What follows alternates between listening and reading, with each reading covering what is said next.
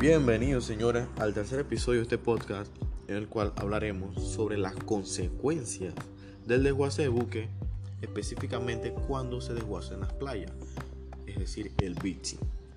Por un lado tenemos a los trabajadores, a menudo son inmigrantes e incluso algunos de ellos niños, los cuales lastimosamente pierden su vida o resultan sumamente heridos por chapas que caen al suelo, incendios u otros accidentes fruto de las condiciones de trabajo inseguras.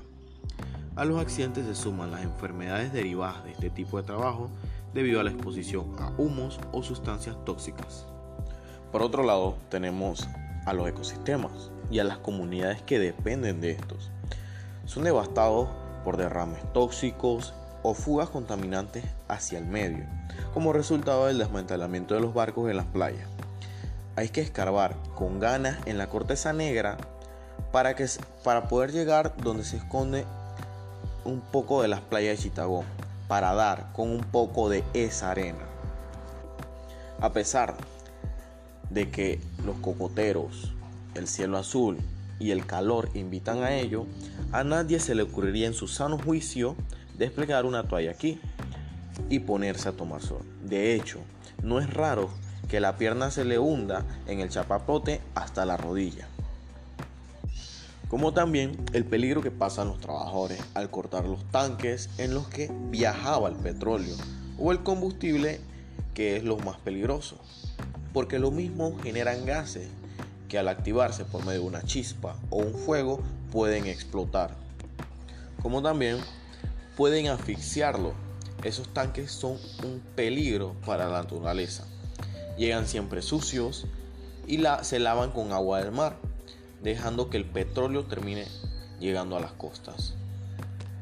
Si finalmente se llegase a aprobar una ley en su totalidad, algo que cada vez más improbable, después de la sentencia que permite volver a importar buques, es posible que las costas que estén afectadas no vuelvan a ser las mismas, ni vuelvan a tener la vida que tenían antes en sí una franja de 30 kilómetros en la que antes de que esta industria se hiciese fuerte había unos 100 pueblos pesqueros que se han desvanecido y están gravemente afectados por los agentes químicos utilizados en la limpieza de los tanques que se suman a los residuos del petróleo. La pesca es una de las más afectadas, ya que ha desaparecido en los alrededores. Es lógico, Muchas veces incluso se queman los restos del combustible para limpiarlo y también se tira PVC al agua. A eso se suman el asbesto, altamente cancerígeno, que los obreros tienen que retirar de los barcos más viejos y que contamina también al aire. Un dato curioso, el 75% de la contaminación marítima por hidrocarburos proviene de los desguaces navales aunque la gente crea que se deba a los grandes desastres como el Prestige. Hablemos un poco de Bangladesh. Bangladesh también se ve afectada de la misma manera, y no porque haya sufrido un drama ecológico como el de Prestige. No, solo lo suyo es mucho peor. Cada año, más de medio centenar de cargueros, cuyo tamaño deja en ridículo el que se hundió frente a las costas de Galicia, son mutilados hasta morir frente a la costa.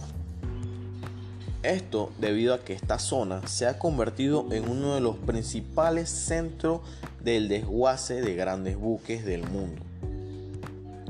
Una lucrativa industria que mueve miles de millones de euros.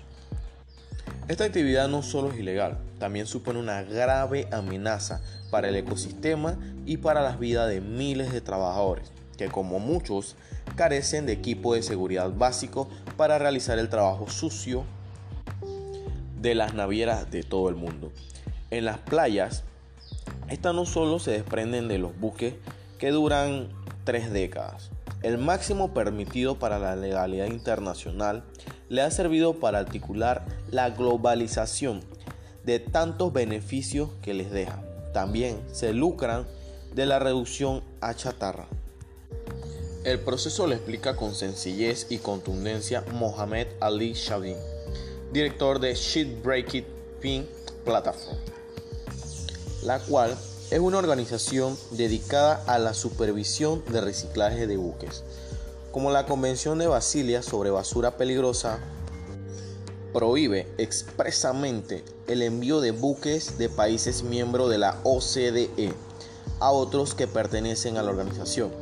La naviera lo que hacen es vender el barco a un broker de Londres que se encarga de cambiarle la bandera para la de un país que no haya firmado la convención y que luego lo revenda a empresarios de los desguaces de buque, que finalmente lo desguazarán en dichas playas.